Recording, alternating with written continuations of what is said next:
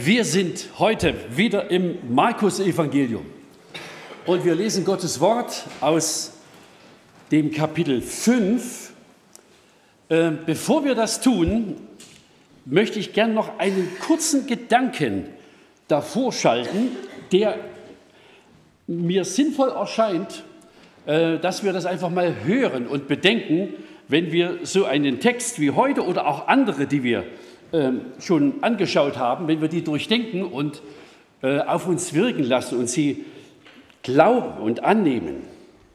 Ich lese ähm, einfach so als ein bisschen als eine Art Vorbereitung aus Psalm 111 einen Vers, oder ich habe ihn hier geschrieben. Ähm, da schreibt der äh, Mann, der also diesen Psalm geschrieben hat, äh, diesen Satz. Gott, er, Gott, hat ein Gedächtnis gestiftet seinen Wundern. Und äh, es ist einfach so, es sind in der Geschichte Dinge geschehen, die in der Geschichte Gottes mit seinem Volk, die er nicht ständig wiederholt. Die haben irgendwie so eine, äh, so eine Signalwirkung, irgendwie es geht eine Botschaft davon aus, die sollen alle Menschen aller Zeiten hören. Und äh, als der Psalmschreiber das hier geschrieben hat, ja, da meine ich, er hat besonders an das Passamal gedacht, ja, wo also die ähm, Israel aus, Israeliten aus Ägypten herausgeführt worden sind, durch das Rote Meer in, am Berg Sinai gesammelt und Bundesschluss, ja, und sozusagen als Erinnerung an dieses große Ereignis des Auszugs haben die jedes Jahr das gleiche Fest gefeiert. Und bei der Gelegenheit die Texte gelesen und so weiter. Und ich glaube, Manche der, äh, der Berichte im Neuen Testament äh, haben eine ähnliche Funktion. Also wir wollen heute noch Abendmahl feiern, das ist auch so ein gestiftetes Gedächtnis, ja. Aber eben auch Texte haben so eine Funktion. Sie erzählen etwas, was sich in der Form nicht durch die ganze Kirchengeschichte wiederholt. Aber es ist eine Botschaft darin, die sagt, ihr lieben Leute, Lest das, hört das aufmerksam. Es liegt darin eine Wahrheit, die reicht über diesen Text hinaus. Deshalb auch heute diese Überschrift, die Hoffnung seines Königreiches. Es geht also nicht bloß äh, um ein Ereignis, was vor 2000 Jahren in, Nähe, in der Nähe des Sees von Genezareth passiert ist, ähm, sondern es hat eine Botschaft, die, die ist zeitlos. Es gibt darin ein, ein Hoffnungspotenzial, das für die Herrschaft Gottes, die gegenwärtige und die künftige, gilt. Und deshalb lesen wir solche Texte. Äh, ich habe hier geschrieben, die Botschaft ist, dass bei ihm ewiges Heil ist. Vergiss es nicht. Er heilt zuerst das große Problem der Sünde und er heilt künftig alle kleineren Probleme, die sozusagen aus der Sünde resultieren. Ja, dass wir dass es den Tod gibt, dass es Krankheit gibt. Das sind eigentlich alles nur Folgeprobleme eines viel größeren Problems. Und Jesus sagt das schon mal äh, bei irgendeiner Gelegenheit, ich heile diesen Mann, damit ihr wisst, dass ich auch die Vollmacht habe, Sünden zu vergeben. Also die, die Ursache zu beseitigen, die zur Krankheit geführt hat. Und wir tauchen heute in einen wunderschönen Bibeltext ein, in dem man das richtig gut beobachten kann, wie, wie der Herr Heil schafft, aber eben nicht nur Menschen heilt, sondern äh, dabei gleichzeitig implizit, ein bisschen versteckt, allerhand andere Informationen mitvermittelt. Das ist ziemlich viel Text, was wir heute anschauen wollen. Ähm, ihr seht Markus 5, 21 bis 43. Es sind zwei ineinander verwobene Geschichten. Und deshalb kann man die auch gar nicht richtig trennen. Und ich lese sie zunächst mal in einem Ritt. Und dann schauen wir uns noch ein paar Einzelheiten an, die natürlich bedacht werden müssen, wenn man diesen Text als Predigtext hat. Also Markus Evangelium Kapitel 5, ich lese ab Vers 21. Und das schließt an an unsere letzte Predigt, die wir hatten, wo also Jesus über den See gefahren war und hat auf der anderen Seeseite einen besessenen Mann geheilt. Jetzt fahren sie wieder zurück und sie treffen wieder Leute, die mit allerhand Defekten ausgestattet sind. Vers 21. Jesus fuhr mit dem Boot wieder ans andere Ufer, wo sich bald eine große Menschenmenge um ihn versammelte. Er war noch am See, als ein Synagogenvorsteher kam und sich vor ihm niederwarf. Er hieß Jairus und bat ihn sehr, meine kleine Tochter liegt im Sterben. Komm und leg ihr die Hände auf, damit sie gesund wird und am Leben bleibt. Jesus ging mit. Und viele Leute folgten und drängten sich um ihn. Darunter war auch eine Frau, die seit zwölf Jahren an starken Blutungen litt.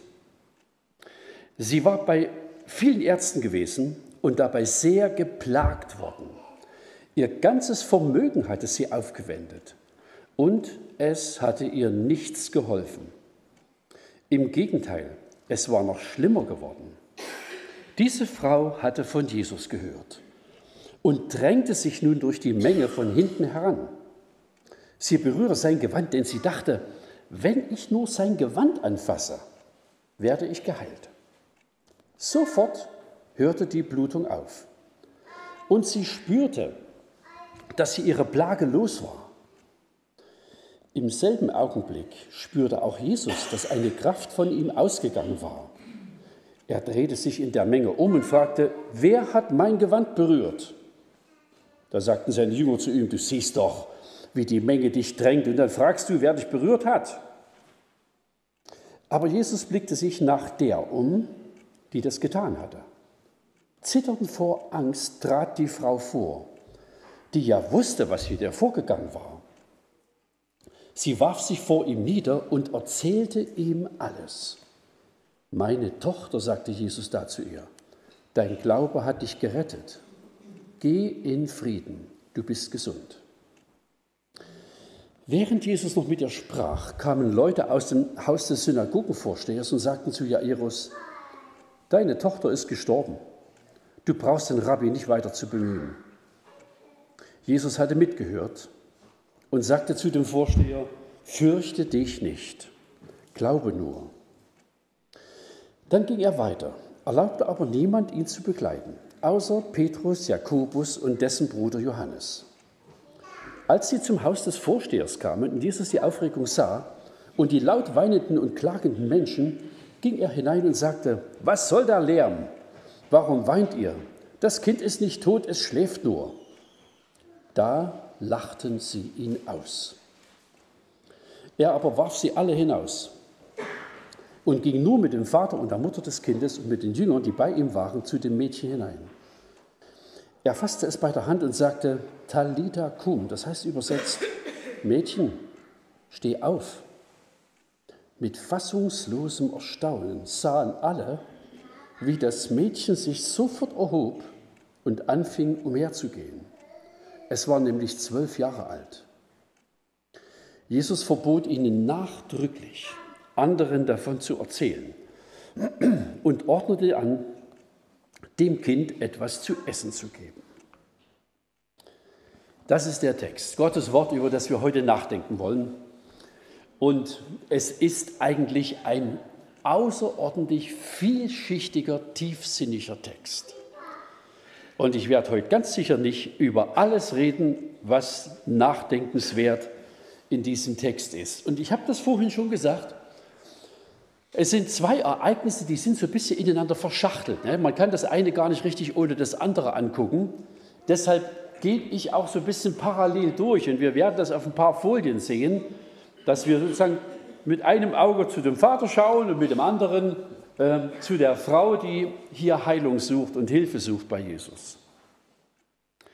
Und wir gucken einfach mal zu dem Vater hin der zu Jesus gekommen ist. Und er kommt mit einer unglaublichen Not. Meine kleine Tochter liegt im Sterben. Komm und legt ihr die Hände auf, damit sie gesund wird und am Leben bleibt. Er sagt ja meine kleine Tochter. bisschen später erfahren wir, sie war immerhin schon zwölf Jahre alt. Also ganz klein war sie nicht mehr. Aber vielleicht war es das jüngste Kind, keine Ahnung, wird nicht erzählt. Es ist eine äußerst tief die Seele berührende Situation, wenn Eltern hilflos die Krankheit von Kindern erleben. Wir haben ja hier viele Eltern. Und zu den wirklich unangenehmen oder den aus meiner Sicht schlimmsten Erfahrungen des Elternseins gehört es, äh, Hilflosigkeit zu, zu erleben, wenn Kinder Hilfe brauchen. Oder sie irgendwo allein zurücklassen müssen in einem Krankenhaus. Ich kenne einige Eltern, die Kinder beerdigen mussten.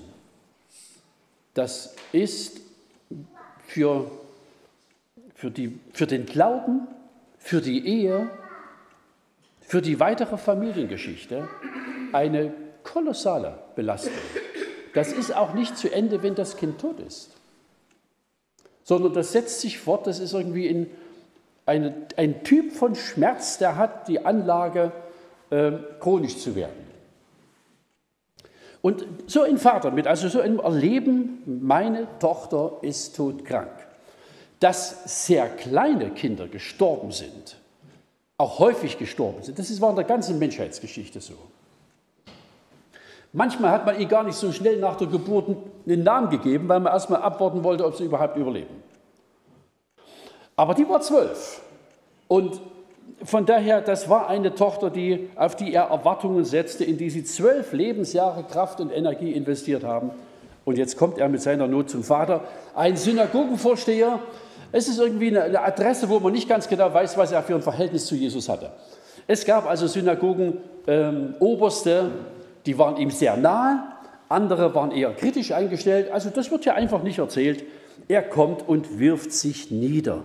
Das ist also schon er hat keinen kein Schmerz ja, dabei, dabei äh, sich niederzuwerfen angesichts vieler Leute, die da ringsherum stehen und von Jesus Hilfe zu erwarten und zu erbitten. So, und jetzt gucken wir zu der, auf die andere Seite, zu der Frau. Ähm, ich habe hier die Überschrift gewählt, Jesus die letzte Rettung. Das trifft auf beide zu. Ja, das trifft auf den Vater zu, der keine Idee mehr hat oder der, der also der gar nicht auf die Idee kommt, an dieser Stelle zu einem Arzt zu rennen, sondern zu Jesus geht. Die Frau, die, hat, die, die saß schon in vielen Wartezimmern und hat schon allerhand hinter sich. Und medizinische Behandlung in der Vergangenheit war durchaus kein Vergnügen. Das ist, äh, man, wir haben das also hier gelesen, sie hat viel gelitten. Also die hat nicht nur eine Medizin verschrieben gekriegt, sondern die haben einfach auch Dinge gemacht, ja, die, über die man sich heute manchmal sehr wundern kann, äh, wo man meinte, es könnte irgendwas helfen. Und sie haben auch Patienten gequält. Und sie war dabei immer ärmer geworden und es wurde schlechter. Keine Hilfe, viel Geld ausgegeben, viel Zeit investiert. Und es, wir müssen annehmen, dass der Leidenskatalog noch länger ist, als er hier im Text beschrieben ist. Denn, also man muss davon, das, das Krankheitsbild ist ein bisschen unscharf beschrieben, aber es könnte so etwas Ähnliches sein wie die Regelblutung einer Frau, nur immer und ohne Ende. Und das hat dann noch mehr Konsequenzen. Ja, zwölf Jahre, es könnte sein, dass sie auch keinen Ehemann hatte, dass sie überhaupt nicht äh, in der Ehe war, denn äh, das ist natürlich auch ein Ehehindernis. Also es ist gut denkbar, dass Leidens, der Leidenskatalog noch viel länger ist als das, was man hier in diesen wenigen Zeilen erfährt im, im Bibeltext. So, und ihre letzte Adresse ist Jesus. Sie hat von ihm gehört, lesen wir, und irgendwie im Trubel der Menge sucht sie, versucht sie irgendwo einen Rockzipfel anzutippen in der Hoffnung, es könnte ihr helfen. Nein, nicht nur in der Hoffnung. Also man hat wirklich den Eindruck, sie ist gewiss, wenn ich das schaffe, dann gelingt es. dann, dann, dann wird mir das helfen. Und so ist es geworden. Ja? Also diese Frau zwölf Jahre lang krank und jetzt kommt sie zu Jesus und hat die Erwartung, bei ihm könnte ich Hilfe kriegen und sie bekommt sie auch. Es wird ihr wirklich eine Hilfe zuteil. So, und bei beiden Geschichten äh, beobachten wir nun auch eine zweite Bewegung, die in diesem Text erkennbar ist. Und die ist auch wieder ein bisschen parallel, obwohl sie sich unterscheidet. Aber äh, in beiden kommt so ein Element vor. Ich habe das jetzt mal hier überschrieben. So haben sie sich das nicht vorgestellt. Beide haben Hilfe gesucht. Beide haben auch Erwartungen, wie das alles funktioniert. Der Vater sagt zu Jesus, komm doch mal und leg meiner Tochter die Hände auf und dann geht es wieder. Die Frau sagt, ich möchte gern irgendwie in der, wenn, sehr anonym irgendwie seinen Rockzipfel von hinten antippen und dann wird es schon irgendwie helfen. Und wie sich die Dinge ereignen, das ist sehr, sehr anders. Es wird beiden geholfen, aber ganz anders, als sie sich das gedacht haben. Und wir gucken sie wieder beide an. Ähm, zunächst gucken wir mal zum Vater. Also ich habe einfach so ein paar Kernsätze äh, mal hier aufgenommen. Jesus ging mit und viele Leute folgten und drängten sich um ihn. So, und während er also seine Bitte vorgetragen hat, Jesus macht sich auf den Weg, er kommt zu diesem, äh, will Richtung Haus gehen, wo der Synagogenvorsteher wohnt.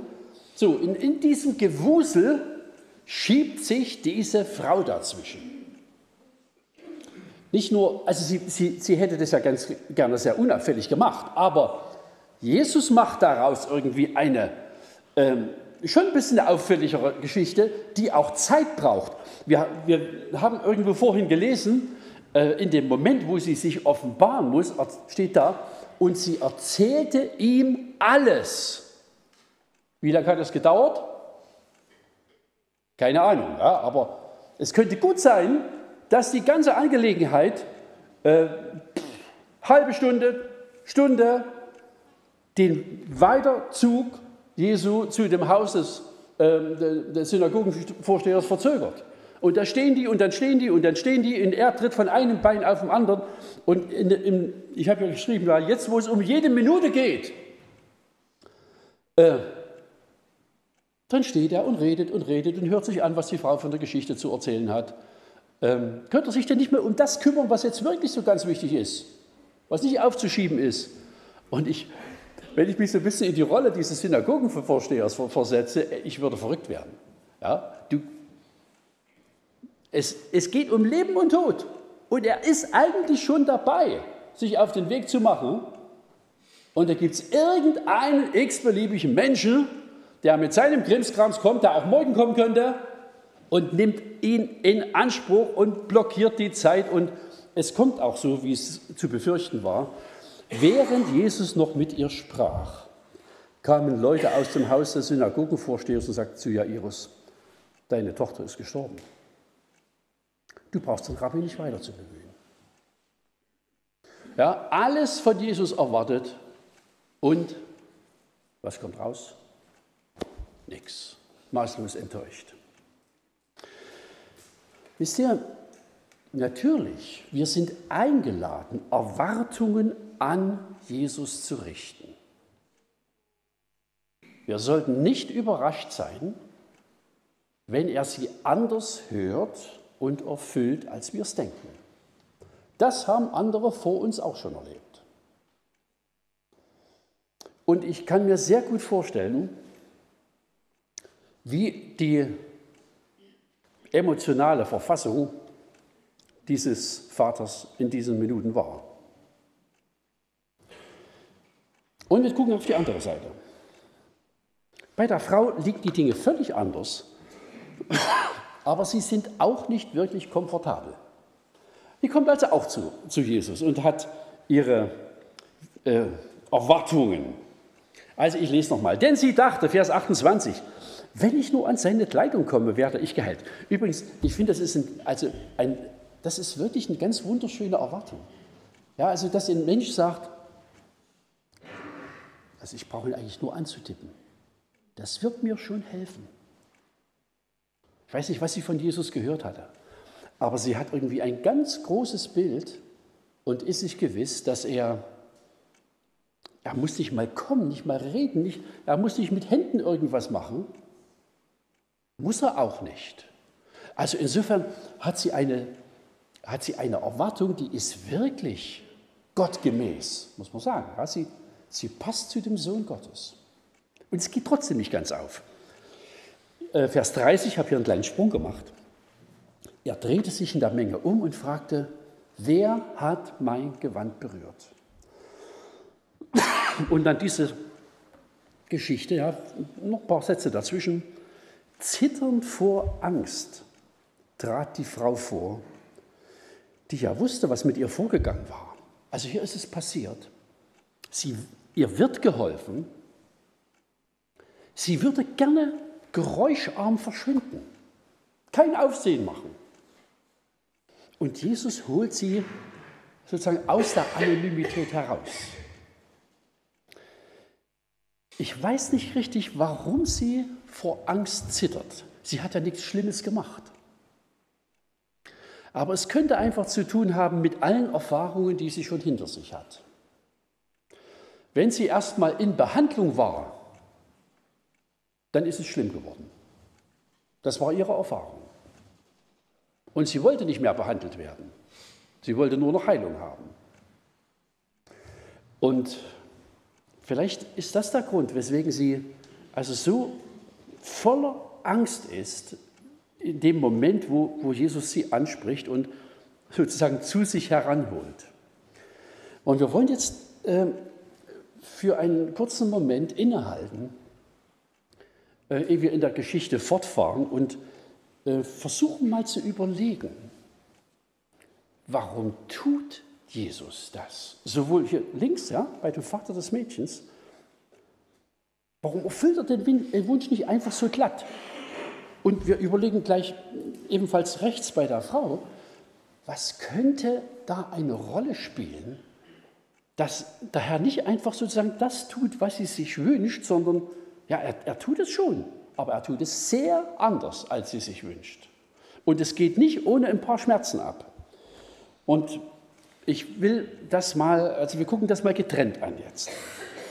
Also schauen, schauen zunächst mal zu dem Synagogenvorsteher und wir überlegen, warum macht er das wohl? Warum lässt er die Verzögerung und den Tod zu? Das steht da, die Antwort steht natürlich so nicht im Text. Ja? Also wir können nicht in den Text gucken und sagen, das hat folgenden Grund. Wir bewegen uns jetzt ein bisschen auf einer Ebene von Annahmen, von Schlüssen, von, von Eindrücken, die wir an anderen Texten der Schrift finden. Aber ich will schon äh, einfach mal so ein bisschen auch in den Text hören, ja, was wir entdecken können. Also das Erste ist, der Herr hört es, was der Vater erbittet. Wir wollen nicht glauben, es rauscht an Gott vorbei, wenn wir uns bei ihm melden. Wollen wir ja nicht glauben. Auch wenn nicht so das Ergebnis rauskommt, was wir uns manchmal wünschen. Denn wir beobachten, er handelt völlig autonom. Gott, Gott ist kein Automat, ja, wo wir eine, einen Wunsch reinstecken und unten aus dem Fach das Ergebnis rausziehen. Es ist, äh, ich will nicht, das ist kein Grund davor zu warnen, ja, zu, zu Gott zu beten, aber immer im Blick zu haben, die Lösung, an die ich denke, könnte nicht die sein, die kommt.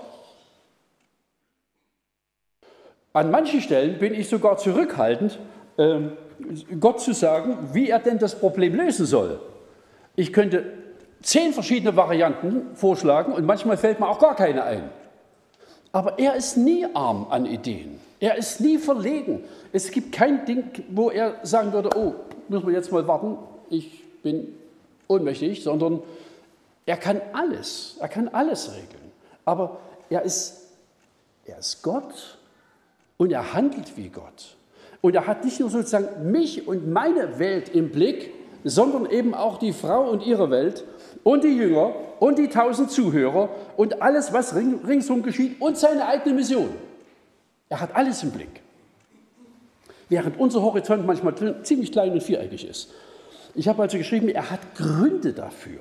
Die erfahren wir häufig nicht. Üblicherweise erfahren wir sie gar nicht. Manchmal erfahren wir sie nie im Leben, warum Gott irgendetwas zugelassen hat, getan hat, äh, einen Weg geführt hat oder eben auch nicht geführt hat. Aber wir können davon ausgehen, es ist nie Willkür, nie Rücksichtslosigkeit und nie Unvermögen. Das, das kann ich so mit Sicherheit behaupten, weil wir Gottes Wesen kennen. Und schaut mal, er muss sich auch nicht entschuldigen. Sagen, ah, lieber Herr Iris, tut mir jetzt aber leid, dass die Frau hier rumquarkt, aber musst du Verständnis haben. So. Er entschuldigt sich nicht. Er, im Gegenteil, er ruft die Frau raus. Er sorgt für die Verzögerung. Die ist nicht nur Schicksal oder gerade Pech im Moment, sondern es geht auf ihn zurück, dass der ganze Zug stoppt für eine Stunde oder wie lange auch immer. Deshalb muss er sich auch nicht entschuldigen oder, oder sagen, es war jetzt ein Versehen oder irgendwas. Ja? Also es ist kein, äh, auch wenn die Handlungen Gottes nicht ohne weiteres verstehbar sind, sie sind richtig. Im Alten Testament von Mose gibt es mal diesen Satz, dass er sagt, alle seine Wege sind recht. Es gibt nichts, was er irgendwie versemmelt hat, übersehen hat. Auch hier nicht. Also das, hier, ähm, das heißt also, es gibt mit Sicherheit in der ganzen Handlungsgeschichte äh, ein souveränes Handeln Gottes, das den Menschen und alle anderen Umstände im Blick hat. Und wir gucken mal nach der anderen Seite, zu der, zu der Dame rüber, die eben auch ihre Erfahrungen macht. Warum tut er das? Warum lässt er die Frau nicht in ihrer gewünschten Anonymität? Ja, die wollte ihn antippen und verschwinden. Und nach den Erfahrungen, die sie gemacht hat, würden wir sagen, oh ja, haben wir Verständnis dafür, dass du hier kein großes Theater haben willst. Und der Herr macht eben aus dem Versuch, so ganz leise zu verschwinden, wirklich eine ein öffentliches Ereignis. Also keine Ahnung, aber da könnten ein paar hundert Leute rumstehen, die alle gucken und lauschen und die Frau beobachten. Und wir gucken auch hier mal an. Was, was könnten. Wisst ihr, eigentlich ist das, äh, wäre das ein sehr schöner Stoff, auch mal gemeinsam darüber nachzudenken. Ihr könnt ja auch am Mittagstisch noch mal darüber reden. Was, warum tut Gott solche Dinge? Aber was wir hier beobachten, man kann Jesus nicht anzapfen, ohne Beziehung zu ihm. Das würde sie gerne. Sie würde gerne den, von dem sie so viel gehört hat, ja, würde sie gerne anzapfen. Wie man ein Handy irgendwie in die Steckdose steckt, wenn man merkt, dass die Batterie ist leer. Aber das ist nicht das Wesen einer Gottesbegegnung. Für ihn ist wichtig, für, für Jesus ist wichtig, dass ein Mensch ihn kennenlernt und nicht nur die Leistungen, die man von ihm abrufen kann. Und er stellt sie sozusagen vor sich selbst. Sie muss ihm in die Augen schauen und nicht nur von hinten den Mantel antippen. Und ich möchte es wirklich auch als, als, als Impuls, als Wunsch, auch als Ermutigung sagen. Es gibt bei Jesus sehr viel Reichtum. Und man kann, er ist der ganz große Geber. Wir werden dann das Abendmahl feiern. Und es wird wieder so sein wie immer. Wir bekommen Brot und wir bekommen Wein. Und es ist sozusagen immer Symbolik, wir sind Empfänger und er ist der ganz große Geber.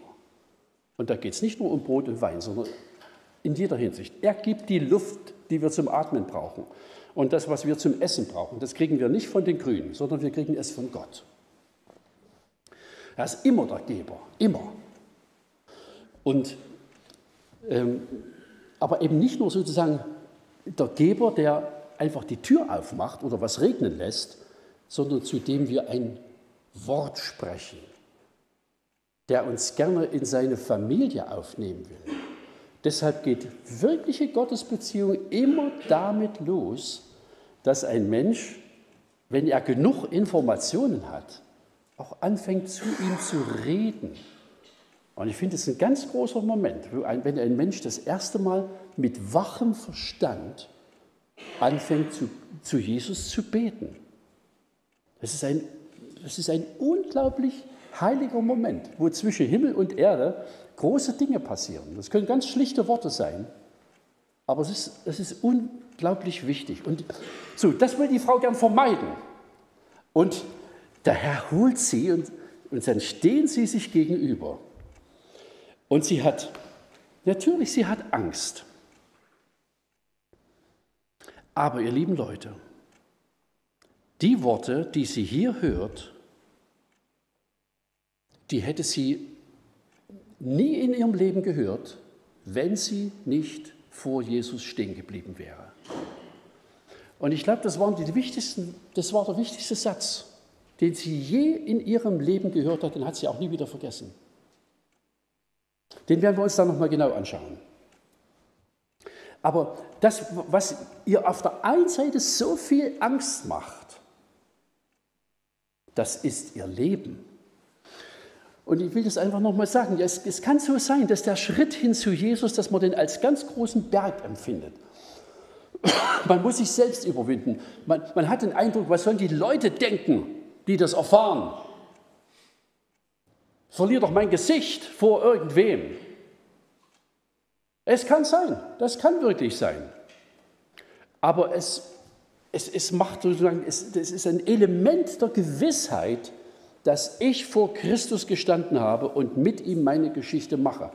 Äh, ich will das auch nochmal mit, mit der Taufe in Verbindung bringen. Das ist so ein, ein wisst ihr, es ist ein Ereignis, bei dem sich ein Mensch mit aller Kraft und sozusagen dem Bewusstsein seiner Entscheidungsfähigkeit auf die Seite Jesu stellt. Sagt, ich habe eine alte Geschichte, die wird hier beerdigt, ersäuft gewissermaßen. Und ich habe ein Leben, das ich jetzt mit Jesus leben will und das soll jeder wissen. Das war für die Frau so etwas wie die Tauf, das Taufereignis. Ja? Alle wussten jetzt sowieso Bescheid. Da gab es nichts mehr zu verstecken. Und ich glaube auch nicht mehr, dass sie irgendwas verstecken wollte von diesem Moment an. Denn sie hat ihn ja kennengelernt. Und ich habe das mal hier überschrieben jetzt. Der schönste Satz ihres Lebens. Und wir gucken wieder nach links und rechts auf die beteiligten Personen. Sie hört diesen Satz, meine Tochter, sagte Jesus da zu ihr, dein Glaube hat dich gerettet. Geh hin in Frieden, du bist gesund. Ach, also man muss eigentlich den Satz ein bisschen zerpflücken. Und man kann über, jeden, über jede Sequenz dieses Satzes eigentlich ein paar Gedanken anstellen. Fangen wir mal von vorne an. Er sagt, meine Tochter. Jesus war 30 Jahre alt, 32, 33. Es könnte sein, dass sie jünger war wie er. Vielleicht war sie 25, könnte sein. Könnte auch 50 gewesen sein. Äh, er redet sie an, meine Tochter. Und er spricht hier wirklich als der ewige Vater. Im, der Prophet Jesaja kündigt mal dieser ganz großen Vision an, wo also auch ein paar, paar Namen dieses künftigen Herrn genannt werden. Kommt der komische Satz vor, oder der komische Ausdruck, er ist der Ewigvater. Aber von dem zu hören, du bist meine Tochter, das ist doch mal eine Familienanrede. Und das heißt, du gehörst doch auch zu mir. Du gehörst zu meinem Reich. Versteck dich nicht. Du musst keine Angst haben. Das ist der sicherste Ort, wo ein Mensch überhaupt sein kann. Geh in Frieden. Du bist gesund. Ich weiß nicht, welche Sätze sie gehört hat, wenn sie bei den Ärzten fort ist, wo sie überall war. Vermutlich kein einziger Satzteil hat sie je bei einem Arzt gehört. Kein einzigen Satzteil. Weder, dass sie gesund ist, noch, dass sie jetzt in Frieden sein kann. Nix. Es ist alles bei dem zu hören. Und ich vermute, am Ende des Tages sagt sie, bloß gut, dass der mich herausgeholt hat. Und nicht einfach ziehen ließ. Bloß gut. Das war der wichtigste Satz ihres Lebens. Und vielleicht auch der, der Seitenblick mal noch. Es ist kein Wunder, dass Frauen im Dunstkreis Jesu sehr gerne sich aufgehalten haben. Zum Teil sogar mit ihm, mit den Jüngern zusammen durch die Gegend gezogen sind. Man merkt ja hier eine, eine Würde, die in diesem Satz liegt. Das, war, das ist ein Tonfall, der ist in jener Zeit in der Welt, weder in der heidnischen noch in der jüdischen, zu hören gewesen. Meine Tochter sagt der Ewige, der Allmächtige, der künftige Richter, spricht einen, ein Mädchen, eine kranke Frau an und sagt, du gehörst zu mir. Was für ein schönes Wort. Und dann gucken wir zu dem Mann. Da ist das alles noch ein bisschen anders. Ich habe hier überschrieben, lass sie lachen. Jairus und seine Tochter. Wir müssen diesen Vers nochmal anschauen. Vers 38.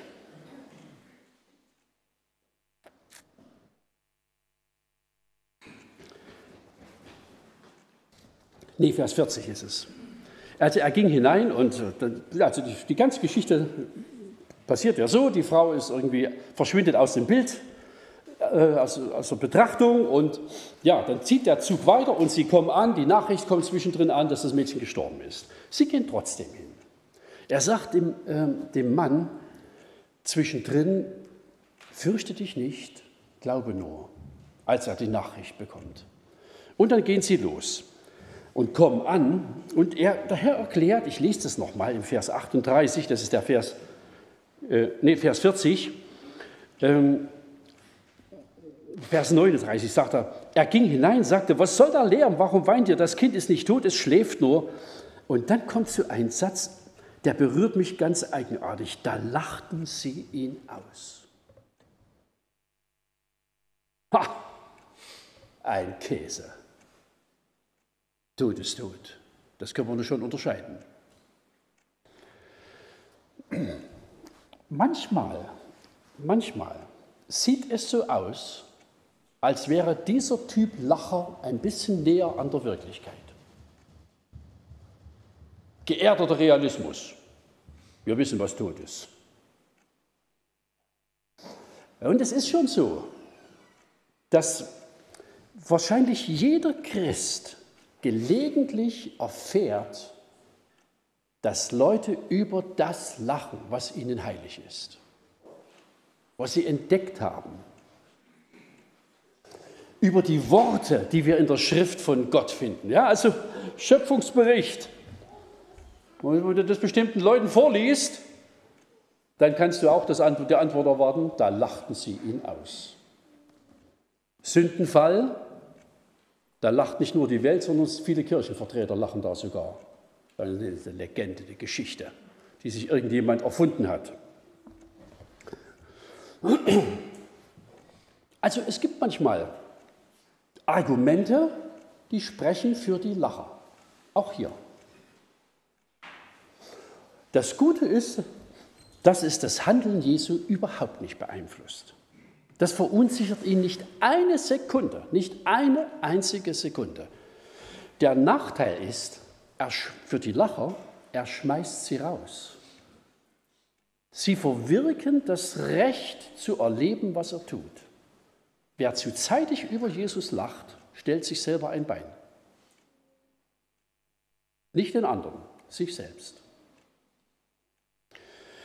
Und ich kann mir ein bisschen vorstellen, dieser Synagogenvorsteher, der Vater, wisst ihr, ein Synagogenvorsteher war ein kluger Mann. Der hat viel lernen müssen. Und so steckt er irgendwo zwischendrin. Ja? In seinem Haus merkt man, hier redet der eine, die das Mädchen schläft nur, und der Riesenpulk, die, die alle sagen, da, da hat er eine andere Waffe. Und die, die lachen. Und auf welche Seite stellt sich Jairus? Vielleicht ist er einfach still. Ich vermute nicht, dass er mitgelacht hat. Ich glaube es eher nicht. Er darf auch bleiben bei dem Ereignis, das dann geschieht. Er warf sie alle hinaus und ging nur mit dem Vater und der Mutter des Kindes und mit den Jüngern, die bei ihm waren, zu dem Mädchen hinein. Also der, der Jairus hat also wirklich an dem Tag äh, Dinge erlebt, die liegen außerhalb der Regel. Ja, dieser, dieser, das Mädchen ist krank, die Erwartung an Jesus und dann diese Enttäuschung, dass er innehält und die Nachricht, sie ist tot. Und dann sozusagen dieser Konflikt auch mit den, mit den anderen, mit den Trauergästen, die inzwischen angekommen sind. Ja, also die, die Klage war, aber keine Ahnung, was da alles schon im Gang war. Das war ja, ging ja dann also relativ schnell. Also wenn irgendwo ein Tod eingetreten war im Orient, das äh, ist in der islamischen Welt heute bis heute häufig so, dass dann am gleichen Tag noch die Beerdigung stattfindet. Also da liegt der Leichnam nicht fünf Stunden äh, aufgebettet, sondern dann beginnen sozusagen die Prozesse sehr, sehr schnell, die Richtung Beerdigung führen. Und deshalb ist aber offenbar auch schon eine Menge Publikum da. So, und die haben ihre Meinung zu der Geschichte. Und dann kommt dieser Satz, er fasste es bei der Hand und sagte, Talita kum, Mädchen, steh auf. Und dieser Satz mit fassungslosem Erstaunen sahen alle, wie das Mädchen sich sofort erhob, anfing umherzugehen. Es war nämlich zwölf Jahre alt. Und dann war Schluss mit Lachen. Der Tag kommt auch noch, wo alle, die ein bisschen zu früh und zu laut über Gott, sein Wort und sein Handeln gelacht haben, merken werden, es gibt nichts zu lachen. Es wird ernst. Es wird todernst. Denn wer aus dem Lachen über Gott nicht herauskommt, wird im Gericht enden. Wird nicht anders gehen. Ich wüsste nicht, wie es anders laufen soll. Nur der, der vor Gott innehält, der mal sich zurücknimmt, die Klappe hält und zuhört, wird Gott hören können. Ansonsten geht das in der, in der, in der Lautstärke des eigenen Lachens immer unter, was Gott sagt. Und so gibt es am Ende dieser Geschichte zwei Menschen, die unglaublich Schweres erlebt haben, auch an diesem Tag, und die sehr Großes erlebt haben. Das Größte, was sie in ihrem ganzen Leben erlebt haben, in der Begegnung mit Jesus. Und ich habe das am Anfang gesagt.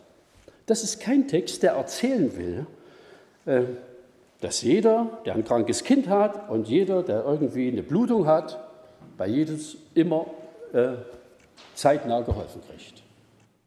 Es gibt viel Heilung und Gott hat in den Körper so eine Unmenge an Heilungsfähigkeit eingebaut, über die kann man sich nur wundern. Und es gibt auch medizinische Hilfe. Aber die Kernbotschaft des Textes ist, bei ihm kommen alle Lebensfragen ans Ziel. Er ist wirklich der König. Über Sünde wird in diesem Text nicht behandelt. Aber die Krankheit ist immer nur eine Folge der Sünde. Er löst das Problem der Sünde und aller Folgen, die sich aus der Sünde ergeben. Dazu gehört Krankheit, Gottes Verachtung, Gottes Finsternis, dass man ja gar nicht weiß, was er will und was er tut. Er wird alles regeln.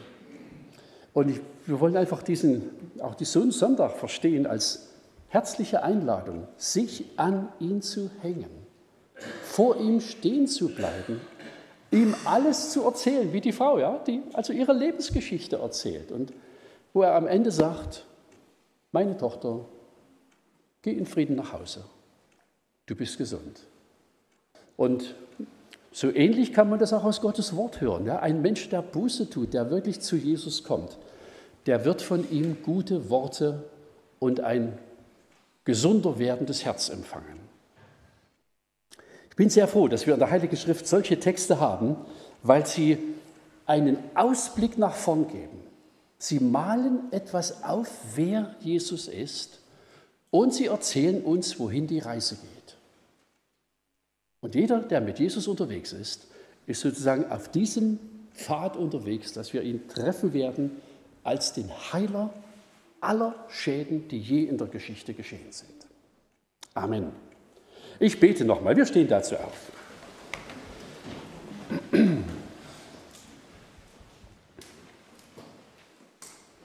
Großer Gott, lieber Herr Jesus, wir haben heute zwei Texte, zwei Personen gesehen in diesem einen Text, die beide von dir viel erwartet haben. Und beiden ist geholfen worden. Bei beiden war der Weg gar nicht so ganz leicht und das war holprig. Aber du hast sie gehalten, manchmal gegen den Widerstand von Menschen und sie sind bei dir angekommen und sie sind für alle Zeiten in der Heiligen Schrift wiederzufinden und ihre Geschichte. Und wir haben das gelesen und wir sind ein bisschen stolz auf dich, Herr Jesus, weil du der bist, der du bist. Wie du souverän über jede Art von Krankheit herrschst. Wie du den Tod mit zwei Worten die Macht nimmst. Wie du einen Schwarm von Lachern zum Schweigen bringst. Und wie du Menschen, die Vertrauen auf dich setzen, mit Frieden und Heil erfüllst. Das ist einfach so schön. Und wir ehren dich. Und ich bitte einfach, dass auch unter den Leuten, die zuhören und mitgedacht haben, dass Leute dabei sind, die das auch annehmen, die auf dich zugehen und die diesen schönen Satz auch für sich hören können, dass sie Söhne und Töchter dieses Herrn werden können. Vielen Dank für dein Wort. Wir bitten darum, dass der Heilige Geist dafür sorgt, dass es weiter wird und gute Früchte trägt. Amen.